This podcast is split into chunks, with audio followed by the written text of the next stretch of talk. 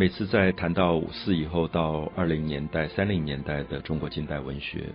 我一定会提到鲁迅，而同时也会因为鲁迅而带出另外一位个人非常喜欢的作家，就是沈从文。沈从文可能很多朋友对他的小说也非常的不陌生。在一九八零年代以后，沈从文很多的小说重新被介绍出来，也改编成电影，像《边城》啊，他所写的《边城》很早就在台湾已经有流传很广的这个版本。沈从文跟鲁迅的出身非常不一样。我们前面在谈到五四运动的时候，曾经提到，大部分的五四文学的作者都有留学生的身份。鲁迅从日本回来，老舍从英国回来。那么每一个作者他都有一个背后的身份啊，像徐志摩也是留英的，朱自清后来也留英，他们都有一个外国新思想启蒙的背景。沈从文非常不同，沈从文是从湖南西边一般所谓的湘西出来的一个大兵，他没有受过什么教育，他就是根据军队走。那么很意外的，在军队里就有人教他识字，他就买了一本字典。他说他最早读的一本书就是一本字典。他就在字典里面认字。可是沈从文的精彩在哪里？陈从文的精彩在于他没有受到任何的学校教育、正规教育，可是他看到了很多社会现象。他从湘西一路做大兵出来，我们知道兵士在那个年代当中到处行军，所以他看到了最多最多中国社会的真实的现状。他可能比鲁迅。比徐志摩、比朱自清看到了更多老百姓的真实状况，因为我们不要忘记，鲁迅在北京，后来到广州；朱自清、徐志摩大部分活动的地区可能在上海或者在北京或者在南京，他们基本上都在大都市。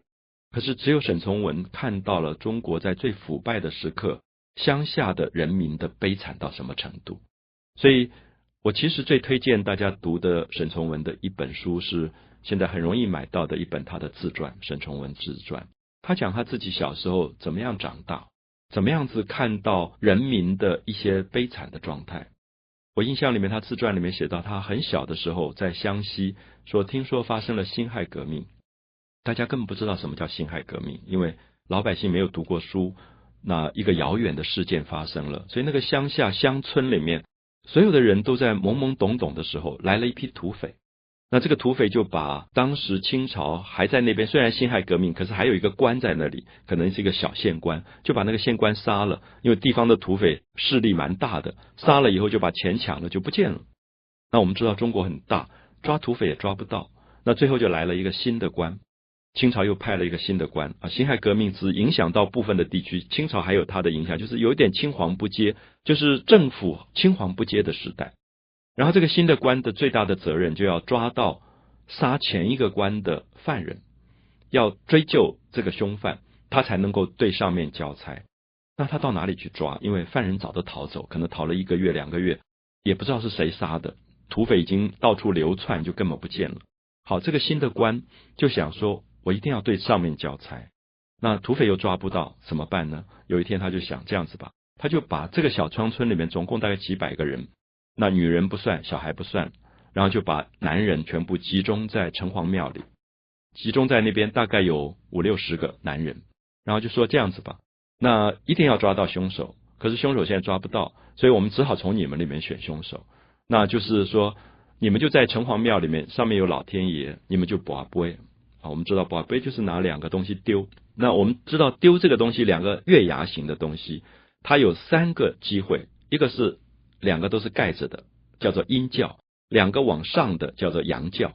那如果是一个正一个反的，叫做顺教。所以三个机会里，那这个做官的说：“我给你们两个机会活，就是只要丢出来是阳教，都是向上的，跟一正一负的顺教的，我都把你放走。可是如果你丢了出来是两个都是福的阴教，那你只好自认倒霉。那意思说，我给你三个机会，有两个机会是活，有一个机会是死。”那已经很宽容了。那老百姓、农民听了以后就点头说：“哎，很好，说非常公平。因为三个机会里面有两个机会是活，所以大家就在那边很认真的丢。丢完以后，有人还不敢睁开眼睛看到到底自己丢的是什么。我们看到沈从文用非常细节的方法在写人民会愚昧到什么程度，对他自己的死亡，对他自己这么不正义的一个不公正的司法审判，完全没有感觉。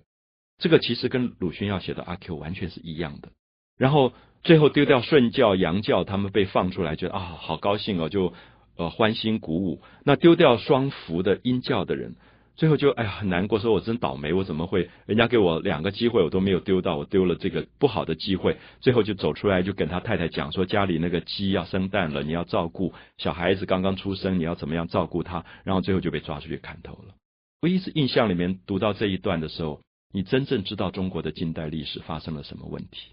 就这个近代历史，我们过去都是认为是列强割据啊，什么政治腐败，其实不只是这个问题，是老百姓完全愚昧无知到这种程度，就是对他自己存在的意义跟价值可以这么没有反抗性。所以，我想鲁迅跟沈从文一样，就是他们用了不同的方法呈现出这个民族的问题、这个国家的问题、这个社会的问题。而且，我觉得沈从文的方法更强烈啊，因为他轻描淡写的在写。这样的一个事件，而这个事件当中，最后他并没有为这些老百姓讲不平的话。可是读者读完以后，会心里非常的痛苦，觉得这么善良的农民，这么善良的老百姓，怎么会接受命运这样的安排？然后他也讲到小时候，他们就常常跑到那个城墙的河滩上，因为所谓的辛亥革命变成杀来杀去，大家也不知道谁是革命党，谁是土匪。然后就看到河滩上永远一堆的尸体，然后小孩子就拿石头在那边玩。他说他们小时候最好玩的游戏就是拿石头丢尸体，看哪一个人可以丢到眼珠，哪一个人丢到鼻子。那沈从文一直在用这种看起来完全冷酷的方法，写出近代史里面最惨烈的一桩啊，那个画面其实是我永远忘不掉的画面。也感觉到说，如果这些人民没有自觉，我相信这个民族不会有救药。啊，就是说，沈从文的小说是从这样的基础来谈的。那我们有机会要谈更多沈从文许许多多优秀的小说作品。